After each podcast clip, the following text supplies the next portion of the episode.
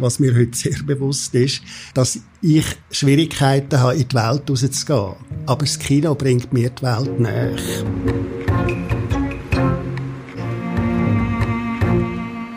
Da ist der Podcast Kulturzyklus Kontrast von der Ostschweizer Fachhochschule.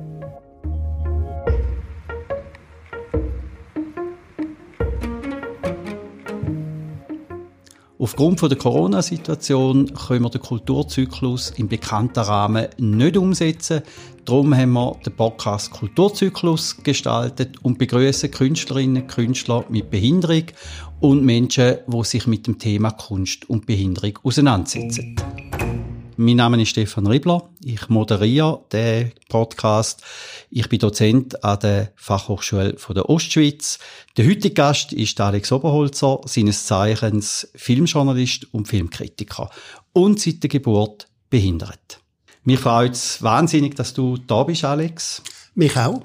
Du bist von Anfang an vom Kulturzyklus ein treuer Begleiter von uns, ein fachlicher Begleiter. Du bist dort, wo wir Film zeigen äh, bist du der, wo so die Schnittstelle schließt zwischen dem Film, dem Filmjournalismus und auch dem, was das Thema Behinderung ist. Ich würde gerne anfangen mit einer Frage, die du immer wieder in Interviews und in Gesprächen gestellt bekommst, nämlich, was ist dein Lieblingsfilm? Du, wo du so viele Filme kritisierst und geschaut hast und auch dich auseinandergesetzt hast. Ich würde aber eine konkretere Frage stellen, was ist dein Lieblingsfilm, wo das Thema Behinderung hat? Oh Gott, das ist jetzt also schwierig. Es ist schon schwierig. Der Lieblingsfilm, den kann ich immerhin, einfach weil ich eben immer gefragt wird, weiss ich es anfangs. Ich schlage nicht eigentlich am Marienbad. Den Film kennt niemand. Aber meine These ist ja sowieso die, die Lieblingsfilm, die sieht man dann, wenn man noch ziemlich jung ist, wenn Seele, Herz und Hirn noch jungfräulich ist und eben man noch sehr empfänglich ist für verschiedene Sachen. Und ich bin jetzt erstmal so richtig wahnsinnig unglücklich verliebt gewesen wo der Film halt gerade im Kino gekommen ist, vom Alain René. Und dort habe ich das Gefühl gehabt, das ist jetzt der einzige Mensch auf der Welt, der mich versteht. Wenn ich heute den Film anschaue, muss ich sagen, um Gottes Willen, es kommt niemand raus, man hat keine Ahnung, um was es geht, aber das ist ja der Zustand, in dem man sich dann befindet. Also darum Lieblingsfilme, die sind meistens Filme, die man als Jugendliche hat. In der Zwischenzeit gibt's viel, viel andere noch. Und der Lieblingsfilm, was Behinderung anbelangt, ja, jetzt, also von den aktuellen würde ich schon sagen, Hors Norm finde ich sehr, sehr gut, weil er einfach zeigt, wie unmöglich zum Teil die Situation ist, um Menschen mit einer Behinderung irgendwo unterzubringen. Oder dann mit dem, ähm, mit dem DiCaprio hat es einen Film gegeben, wie hat jetzt der schon wieder geheißen, wo er einen geistig Behinderten spielt. Und ähm, dort äh, bin ich einfach erschüttert gewesen, wie ich es gedacht habe. Der Leonardo DiCaprio hat man hier noch nicht kennt, war sein erster Film. Gewesen. Ich bin überzeugt, der ist geistig behindert. Und bin dann sofort natürlich heim, wo ich Besprechung geschrieben habe, nachrecherchieren und herausgefunden, er ist ein Schauspieler, das kann gar nicht sein. Aber er hat dann mit dem Film nicht umsonst eigentlich den Grundstein gelegt zu seiner Weltkarriere, die er ja nachher angelegt hat. Thema Film und Behinderung immer so problembeladen immer auch so ein bisschen am Rand von, von Film. Wenn man aber jetzt, aber den Film nimmt, Rain Man, mit dem Dustin Hoffman und mit dem Tom Cruise, ist da ja wie ein Mainstream oder Zugang zum Mainstream gekommen und auch ein Thema, wo es sehr sperrig ist, auf eine gute oder zugängliche Art hat können transportieren. Wäre das auch ein Medium zum Aufklären? Auf jeden Fall. Ja, ja, klar. Also, meine These ist sowieso, es kommt nicht darauf an, ähm, ob es gute Filme sind oder schlechte Filme, ob es qualitativ hervorragende sind oder miserable, ob das Thema ernst nehmen oder ob sie sich lächerlich machen über die Behinderten. Entscheidend ist, dass Menschen mit Behinderung vorkommen in den Film. Das, finde ich, hat schon einen grossen aufklärerischen Wert. Weil es gibt auch mit nicht behinderten Menschen gibt's gute Filme und schlechte Filme. Es kommen gleich alle in Kinos und häufig laufen die schlechten ja viel besser als die guten. Aber wichtig ist, dass sie auch in den Filmen vorkommen. In der Gesellschaft kommen sie auch vor, sind sie lang versteckt worden, aber heute versteckt man sie ja nicht mehr, Gott sei Dank. Also müssen sie auch in den Film vorkommen. Und darum plädiere ich immer dafür, Egal wie die Filme sind, sie sollen vorkommen. Darum finde ich auch Rain Man, ich finde den gut. Oder ziemlich beste Freunde, der Welterfolg, oder? Das finde ich super, obwohl dort immer, wenn es ernst wird oder problematisch wird, wird dann ausblendet, oder? Also unvergessen, die Schlussszene ist ja genial. Es Blind Date, die schöne Frau kommt, sitzt vis-à-vis vom Rollstuhlmann ab, sie bestellen das Getränk, Musik, Giga fangen an spielen, abblendet, oder? Ja, steckt sie das Röhrli ins Weinglas?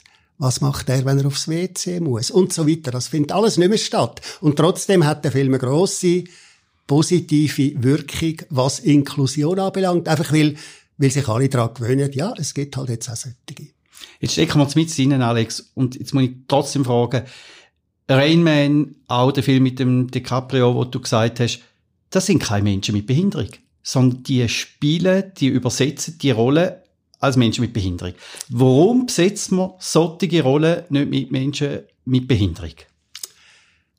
Der Kinozuschauer will, dass, wenn der Film fertig ist, der Mensch wieder aufsteht und nicht weiter spuddert und geäufert. Es gibt ein typisches Beispiel vom Superman. Der Reef, ein Weltstar in Hollywood.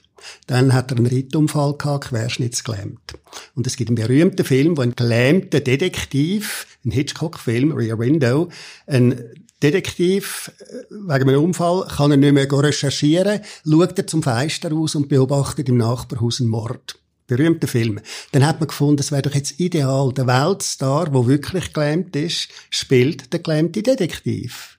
Und hat ein Remake gemacht von dem Film. Hat kein Mensch schauen. Nein, das wird man dann schon nicht. Mhm. Die sollen dann nachher wieder aufstehen. Wir haben beim Kulturzyklus den Film mit dem Samuel Koch gezeigt. Ja, aber. Samuel Koch, mhm. wie wetten das? Der ja. schwere Unfall. Ja. Und jetzt auch beeinträchtigt, hat eine Theaterkarriere gemacht oder ja. eine Theaterausbildung gemacht und hat äh, einen Film äh, gedreht, wo ganz explizit auch das Behinderte sie spiegelt. Und auch der hat, glaube ich, nicht so einen Erfolg gehabt. Nein.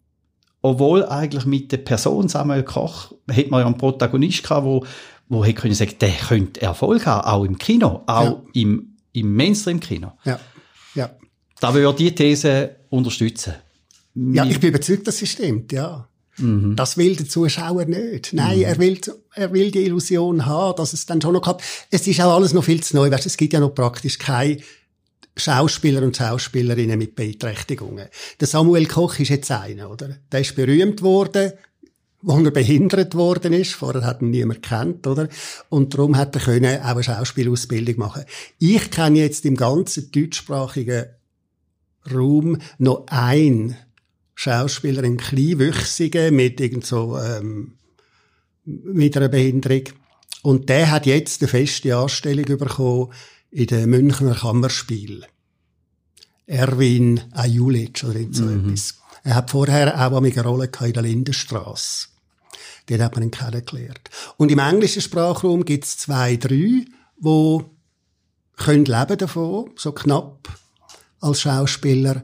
Aber sonst ist das alles noch sehr, sehr neu. Das gibt's noch nicht so. Und darum muss man halt auch den Zuschauern und Zuschauerinnen sich noch ein bisschen Zeit lassen.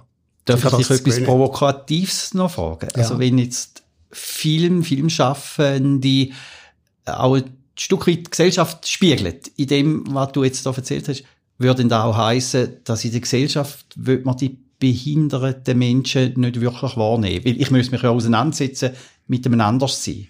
Ja, das hat mir ja sehr lange nicht wollen. Das hat mir ja sehr lange nicht wollen. Also, ich bin ja als Kind in einem Kinderspital aufgewachsen, oder? Also, die ersten zehn Jahre bin ich im Kinderspital gewesen, fernab von jeder Realität. Also, am Gartenhag von dem Spital hat für mich die Welt aufgehört.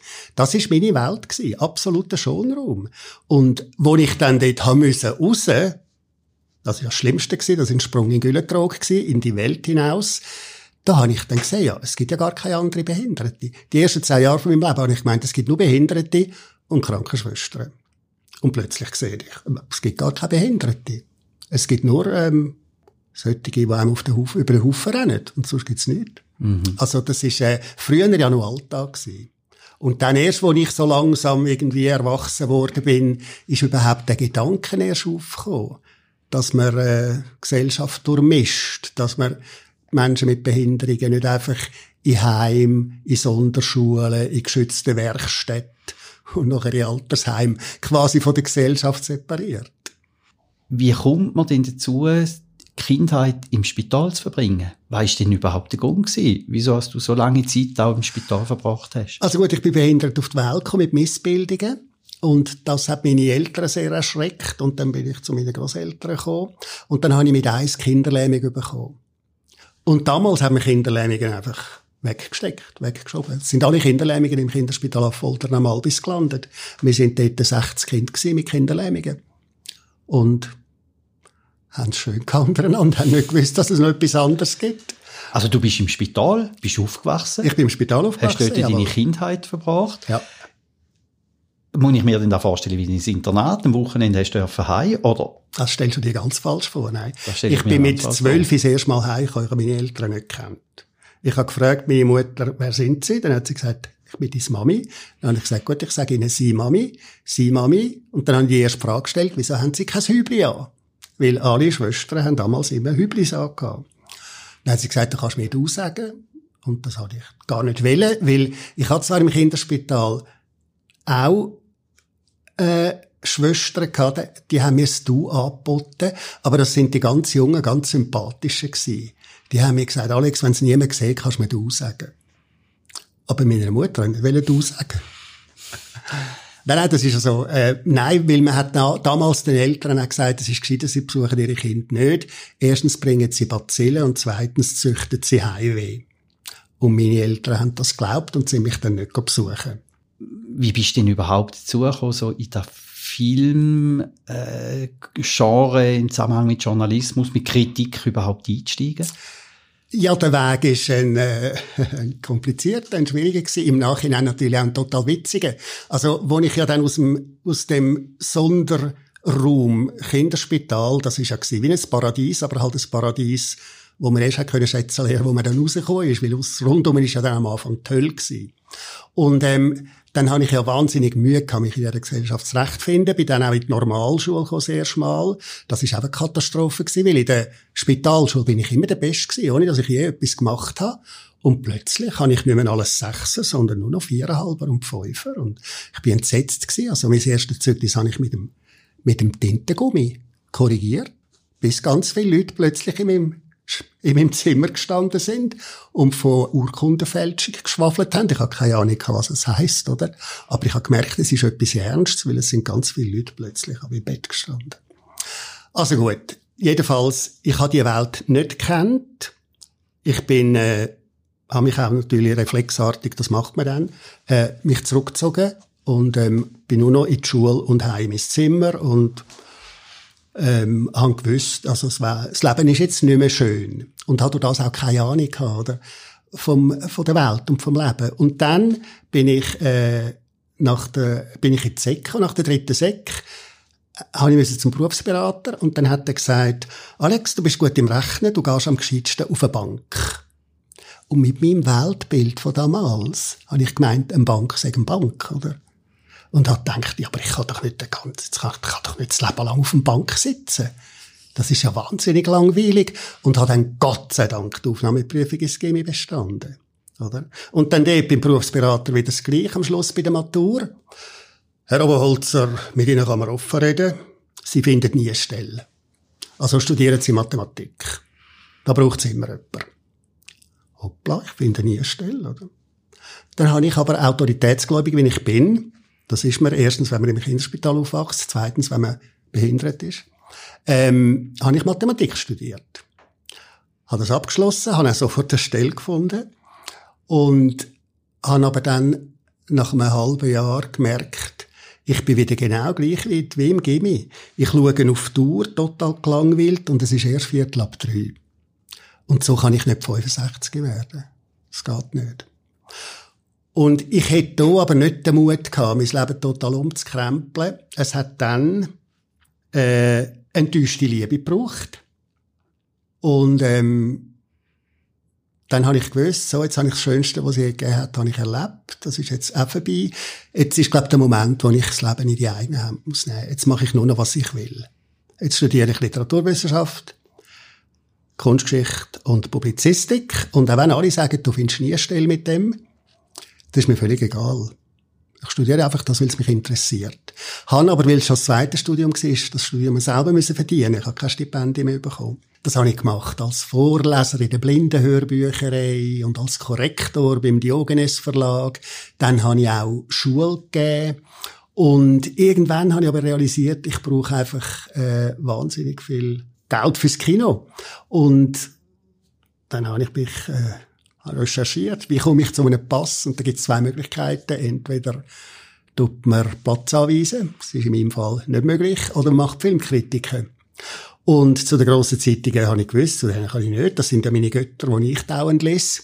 Also habe ich mich bei einer Jugendzeitung in Zürich beworben und die haben dann gesagt, ja, ich soll eine Filmkritik schreiben, sie haben zwar schon eine, aber sie täten dann abstimmen, wer das den Ausweis überkäme. Und dann habe ich den Ausweis bekommen, habe dann alle zwei Wochen regelmäßig markiert und dann immer mehr Anfragen bekommen von anderen Zeitungen.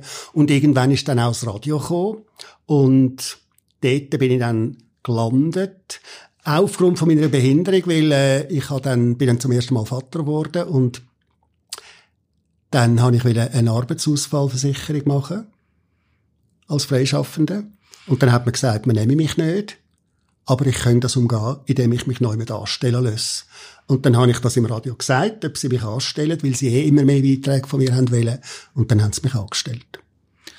Jetzt ist mir aufgefallen, du hast einen Weg gemacht, wie man den macht, dass Mensch mit keiner Behinderung, dann ist man auch herausgefordert. Man hat ganz verschiedene Anforderungen. Und jetzt bringst du noch eine Behinderung mit, Vater worden, schauen, wie finanziere ich überhaupt mein Leben, wie finanziere ich das Leben von meinem, äh, meinem Kind. Gibt es da innen Punkte, wo du gesagt hast, und die Fähigkeit oder die Ressourcen, die haben mir geholfen, die Lebensanforderungen auch in dieser Situation können gut zu meistern?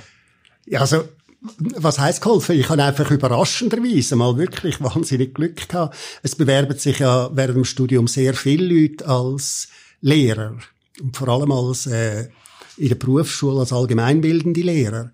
Und dort habe ich tatsächlich eine Anfrage bekommen auf meine Blindbewerbung. Und da hat mir der Berufsschullehrrektor von der Gipser-Schule hat, äh, hat gesagt, ich sage fast seine letzte Rettung. Sie haben im letzten Jahr drei Lehrer verbraucht. Einer sei mit Manneskraft ausgestellt worden, ein anderer sei jetzt in der Klinik, ein dritter habe ich gerade heute Morgen äh, abgesagt, der käme nicht, der traue sich nicht. Und jetzt habe ich in meiner Bewerbung gelesen, ich komme ja mit zwei Stöcken unterrichten. Er soll dann nicht verschrecken. Und jetzt habe ich gedacht, das sei vielleicht eine Chance. Da müssen sich die Gipser nicht mit ihrer Mannes Manneskraft beweisen, sondern, äh, da gehen das vielleicht auf eine andere Art. Und dann habe ich gesagt, ja, tatsächlich. Also, mich können es umblasen, mich müssen es nicht raustragen. Und ähm, dann hat er gefragt, ob ich mir das zutraue. Und ich habe gesagt, ja, weil ich auch gewusst habe, wenn man bei den Gipser ein Jahr lang schafft, dann kann man sich nachher Berufsgattung aussuchen. Und ich kann immer zu den Grafikern. Und es hat geklappt. Ein Jahr später bin ich zu den Grafikern. Und wenn, wenn ich deren Erzählung folge, sind wie so zwei Seiten. Das eine ist, die hat Behinderung geholfen. Nämlich, dass sie nicht hast, auf die gleichen Ebene auseinandersetzen mit diesen Lehrlingen. Und auf der anderen Seite dann auch meine Frage, hast du müssen in dieser Situation und auch später mehr müssen leisten, weil du behindert bist? Also hast du müssen mehr beweisen, mehr durchsetzen, mehr kämpfen, als vielleicht andere, die nicht behindert sind? Das ist wahnsinnig schwierig, das zu beurteilen. Ich denke einfach, durch das, dass ich immer das machen konnte, wo ich halt wirklich gut kann, wo ich nicht behindert bin. Also, ähm, die gibt es dann zu motivieren, indem man halt über Fußball und über Frauen und über Geld und äh, über äh, Autos redet und sie so kann motivieren, etwas für ihre Allgemeinbildung zu machen.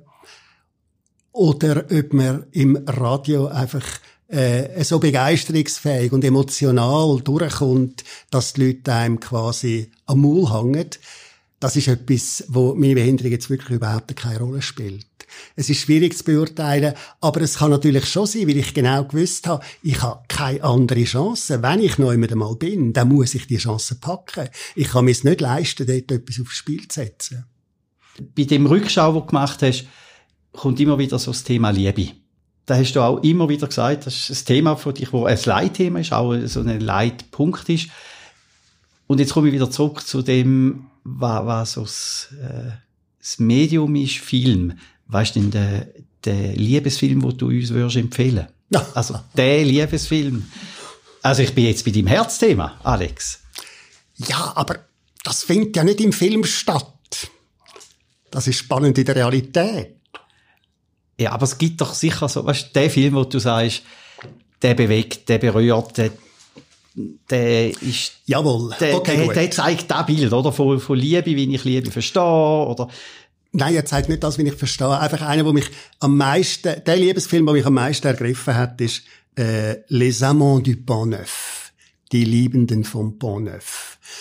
Der spielt eigentlich nur eben oben und unter dem Pont Neuf, der Brücke in Paris. Ist eine Liebe zwischen dem äh, Penner und einer Künstlerin, einer Malerin, die zunehmend erblindet. Also das ist so eine Schicksalsgemeinschaft. Liebe und, und Behinderung ist auch immer ein Thema, manchmal auch ein Tabuthema. Wie hast denn du Liebe erlebt? Wie hast du überhaupt können Liebesbeziehungen eingehen? Wie hast du Liebesbeziehungen gefunden? Also ich bin in ein reines Männergymnasium und dort durchlebt man ja Pubertät, Postpubertät und irgendwann ist dort ein grosses Thema Frauen und dann hat man immer so Frauen von der Töchterschule eingeladen, damit man Fets machen kann. Dort bin ich nie gegangen, weil ich kann nicht einfach im Eckli sitzen und schauen, wie die anderen tanzen und schmusen. Und dann ist natürlich immer auch das Thema, wer hat jetzt schon eine Freundin, wer hat schon mal mit einer Frau geschlafen und so. Und dann sind das immer weniger geworden. Und das haben natürlich alle gewusst. Also ich bin nicht der Letzte, weil der Letzte ist der Alex, oder? Das ist ja klar, weil der kommt nie an die Fets, der lernt nie eine Frau kennen und mit dem will eh niemand ins Bett. Und für mich ist das auch klar gewesen. Und ähm, ich habe mir dann einfach wie immer in solchen unmöglichen Situationen, ich finde mich mit Tatsachen ab und habe einfach äh, dann mir festgelegt, äh, okay, ich werde auch glücklich ohne Frau, ich kaufe mal ein gutes Auto und irgendwie ergreife einen tollen Beruf. Frauen sind für mich kein Thema. Ich habe mich dann in dieser Zeit auch ähm, immer mehr so ein bisschen mit der Selbsthilfe angefangen befassen und habe gemerkt, so, wir haben so eine Selbsthilfegruppe mit Behinderten und Nichtbehinderten zusammen und habe dort gemerkt, dass das Thema mit den Frauen wahnsinnig wichtig ist. Also die Behinderten sehnen sich alle nach einer Frau und alle haben keine. Und dann haben wir angefangen, so, damit es wenigstens mal zu Sexualität kommen, haben wir dann so angefangen, Reisen organisieren nach Holland. Weil wir haben gewusst, in Holland gibt's behindertengerechte Puffs. Und dann haben wir auch noch so äh, Ferienreisen gemacht, einfach mit Behinderten und Nichtbehinderten zusammen, damit sich wenigstens Leute haben können kennenlernen Und der Vorteil dort ist schon mal, da muss eine Behinderung nicht mehr als Thema mal abbauen, weil die Leute, die so in solche Ferien kommen, mit Behinderten und Nichtbehinderten, die, die, ja, sind ja die Behinderten schon mal akzeptiert, oder? Also, das ist dann noch gut gewesen. Und für mich nach dem, und dort habe ich eben festgestellt, bei diesen Reisen auch, und in der Selbsthilfegruppe, dass für verschiedene Leute das Thema eine Frau so wichtig wird, dass es das ganze Leben bestimmt. Und das habe ich eben nicht wählen und darum habe ich das Thema weggelegt. Also Frauen sind für mich nicht mehr existent. Das gibt's jetzt halt für mich nicht. Ich kann nichts dafür, aber ich will auch nicht mit mir ins Bett, oder? Und Gott sei Dank ist ja die Realität viel fantasievoller als die eigene Vorstellungskraft. Es hat sich eine Frau in mich verliebt eine verheiratete Frau. Die hat sich also zuerst müssen, müssen scheiden lassen wegen mir. Und da haben mich dann diverse Leute gefragt, du, ist das nicht grauenhaft? Jetzt tut sich eine junge Frau wegen dir scheiden lassen. Ist das nicht schlimm? Dann habe ich immer gesagt, nein, ich fühle mich wieder Alain Delon. Weil als Scheidungsgrund ist gestanden, Ehebruch in Südfrankreich. Und über die Liebe von dieser Frau zu mir und auch zu meinem Körper, habe ich dann auch meinen Körper selber können annehmen. Das habe ich vorher nicht können. Und ähm, das ist für mich sehr, sehr entscheidend gewesen. Und sie hat mich dann nach zwei Jahren wieder verlassen. Und das ist insofern dann auch wichtig gewesen, weil der Schritt erst hat mir ermöglicht, selbstständig zu werden und zu wissen, jetzt mache ich nur noch, was ich will, weil das Allerschönste, was es gibt, habe ich ja schon erlebt. Danke vielmals für den, den feinen Blick. Und jetzt möchte ich trotzdem nochmal wie vertieft reingehen. Wir haben während dem Kulturzyklus mal einen Film gezeigt über eine Sexualtherapeutin. Von jemandem, der ans Bett gebunden ist aufgrund von einer Krankheit, von einer Ja. Behinderung. Ja, ich erinnere mich. Und dort ist so ein starkes Thema gewesen, Sexualbegleitung, Sexualassistenz und, und, und. Hätte da, wenn du das schon gehabt hättest, wo du jung bist, hätte das dich können unterstützen hätte dir das geholfen? Wäre da für dich irgendeiner Form ein Zugang gewesen, wo du sagst, wenn wir da gehabt hätten, wir müssen auf Holland irgendwo ein Bordell suchen, wo ich mit dem Rollstuhl reinkomme? Ja, also je nach Angebot hätte ich das Generalabonnement gelöst. Wunderbar. Ich hätte dir das finanziert, oh. wenn ich die Chance hatte. In der Rückschau, äh, wo du uns dargelegt hast, wie bist du überhaupt zum Filmjournalismus gekommen und jetzt auch im Zusammenhang mit dem Liebesfilm, wo dich bewegt, habe ich mich gefragt, hat es denn einen Film gegeben, wo wie der Trigger war, wo dich bewegt hat, sich noch mehr mit Film auseinandersetzen oder wie du gesagt hast, mein ganzes Geld für Film auszugeben? Gibt es solche Filme? Also ich mag mich erinnern, die hat es so in der, in der Pubertät, äh, Nachpubertät, die sind sehr stark hängen geblieben und die haben dann wie so mir Lust gemacht, noch mehr ins Kino zu gehen. Und ich auch sehr viel Geld ausgegeben, früher ins Kino zu gehen. Und die Filme gibt's. Hat es denn die Filme auch für dich gegeben? Also vorher noch einfach gesagt, du, du bist jetzt also ein Beleg dafür, für das, was ich vorher gesagt habe. Die Filme, die besonders äh, hängen bleiben, das sind die, die man eben sehr früh sieht, in der Pubertät oder in der Postpubertät. Und ähm, ich weiß es nicht, nein, meine ersten Filmerlebnisse sind eigentlich eher enttäuschend. Der erste Film, den ich gesehen habe, war Easy Rider und der hat mir gar nicht so gefallen. Das ist für mich so eine fremde Welt gewesen, die Rocker und, ja. und der zweite war, da hat der Geschichtslehrer im Gimmi hat gesagt, wir müssen den schauen. Ähm, ähm, der, äh, mit dem Marlon Brando und der Maria Schneider. Der letzte Tango Der Last Tango of Paris, genau, jawohl. Und äh, der hat mich auch mehr verstört als etwas anderes. Nein, es ist ein langsamer Zugang zu dem.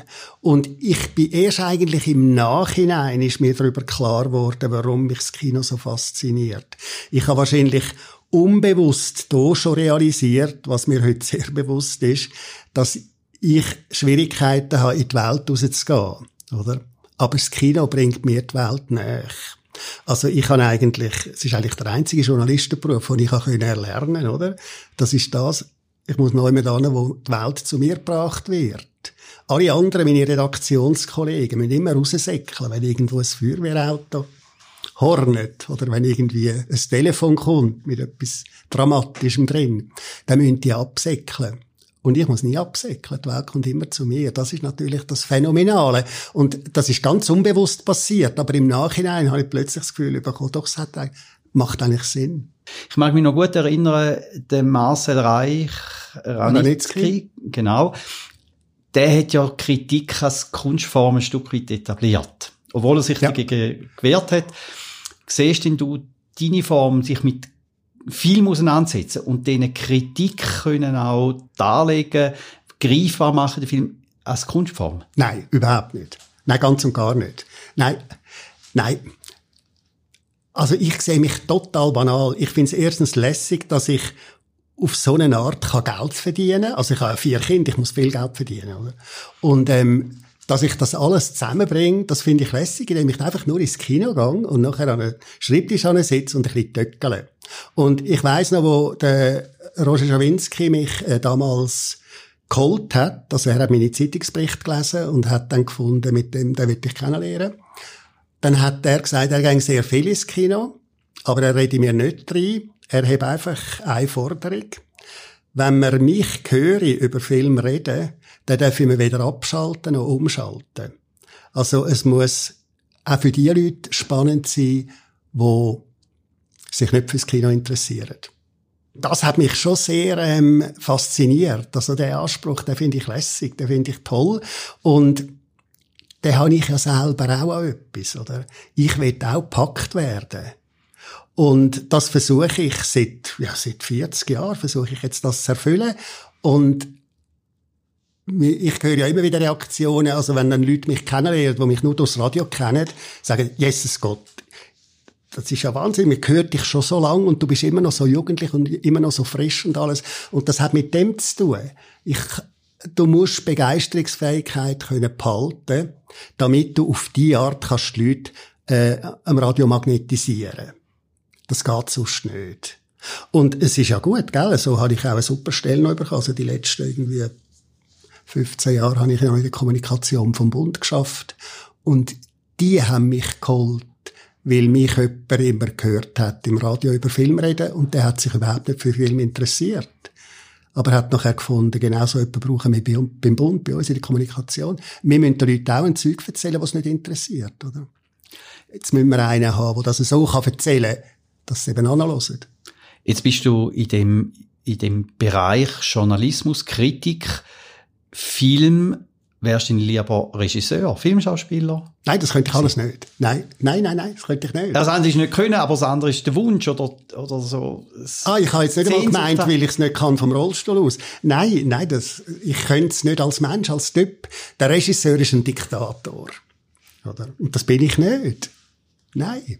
Wenn, wenn man so das Thema nimmt, wie, wie geht man jetzt auch im, im Konsum um von Film, sind wir jetzt gerade in einer Situation, wo es relativ schwierig ist, der Konsum von Film im Kino. Und was bedeutet das für einen, Filmjournalist, für einen Filmkritiker? Also gut, beim Lockdown ist ganz klar ich habe von einem Tag auf den anderen auf Fernsehtipps umgestellt. Weil es gibt ja tausend Filme, die pro Tag im Fernsehen kommen, auf unseren 700 Sender, die wir angefangen haben. Und da kann ich dort einfach die besten rauspicken. Und ähm, jetzt, wo das Kino wieder läuft, bin ich ein Weile lang auch unschlüssig gewesen, soll ich wirklich Kino weitermachen, obwohl ich ja weiß von den Kinobesitzern, dass Kinos meistens leer sind, dass sehr wenig Leute ins Kino gehen. Oder also und wieder umstellen auf Fernsehen oder soll ich weiter Kino machen? Und jetzt ist es halt so, beim Radio wird ja immer alles erforscht, oder? Es wird genau äh, geschaut, äh, wie viele Leute hören dann, wie viele Leute hören dann und wie wird reagiert auf dem Internet und so. Und da sieht man einfach, dass meine Filmbesprechungen sehr beliebt sind. Und darum hat man jetzt gesagt, ich soll weiterhin Film besprechen. Ich habe dann allerdings gesagt, ich habe das Problem, es hat gar keine Filme, die einem interessieren, weil die Grossen stoppen ja.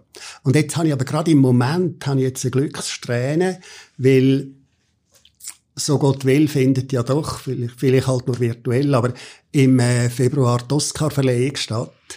Und an die Oscar-Verleihung können ja nur Filme, die zwei Wochen mindestens im Kino gelaufen sind. Und jetzt gerade starten alle guten Netflix-Produktionen.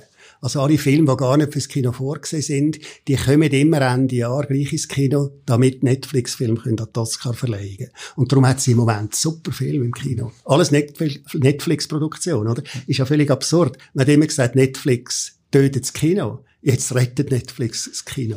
Ja, rettet, rettet Netflix Kino oder einfach Film? Im Moment auch das Kino, weil sonst hätte es gar keinen Film in den Kinos. Jetzt wird ja diskutiert, dann auch James Bond ja. im Streaming ja. äh, Verfahren und nicht in die Kino reinzubringen.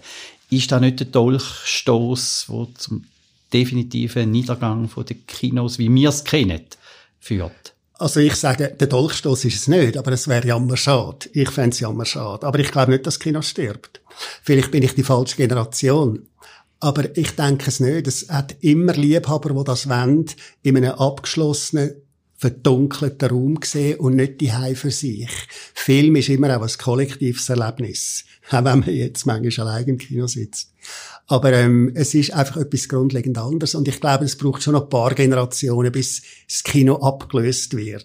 Im Gegenteil, ich könnte mir vorstellen, es gibt sogar dann wieder ein Revival, weil man jetzt wirklich dann genug hat vom alleine vor dem Fernsehen hocken und sich dann freut, wenn dann das Zeug wieder vorbei ist, dass man eben wieder kann an Open-Air-Veranstaltungen und auch ins Kino sitzen. Welcher Film hat den genialsten, den tollsten, den verrücktesten Abschluss gehabt. Also auch da muss ich halt wieder zurückgehen in einen quasi postpubertären Film, weil dort bleibt das Zeug einem liegen. Natürlich, jeder Actionfilm hat einen genialen Abschluss. Irgendein Feuerwerk, irgendeine Explosion, irgendwas ich was alles. Aber der Schluss, wo mir wirklich wahnsinnig äh, geblieben ist, das ist in einem James Bond Film, ich weiß jetzt nicht mehr wählen, aber da liegt also am Schluss der Sean Connery nicht mit dem Bond-Girl im Bett, sondern im Gummiboot und hinten dran geht die Sonne unter. Da habe ich gefunden, doch, das ist auch noch erstrebenswert, so eine Karriere. Danke vielmals. Ich werde sicher noch mal schauen, ist der wirklich so als Abschluss. Ich würde auch noch gerne sagen, weil das mein Abschluss ist, auch in dieser postpubertären Zeit. Sehr gerne, da bin ich das gespannt. Ist, ja, das ist der Film «Einer flog über das Kuckucksnest», oder? Wo die Indianer übers Kuckucksnest fliegt und nicht der äh, Jack Nicholson, wo ja dann eigentlich in dem Bereich äh, stirbt durch den Indianer, der dann geht. Danke vielmals, Alex Oberholzer, dass du bei uns bist. Sehr gerne. Sehr bereichernd wieder gewesen, sehr spannend wieder gewesen. Wir freuen uns auf den nächsten Podcast und wünschen eine gute Zeit.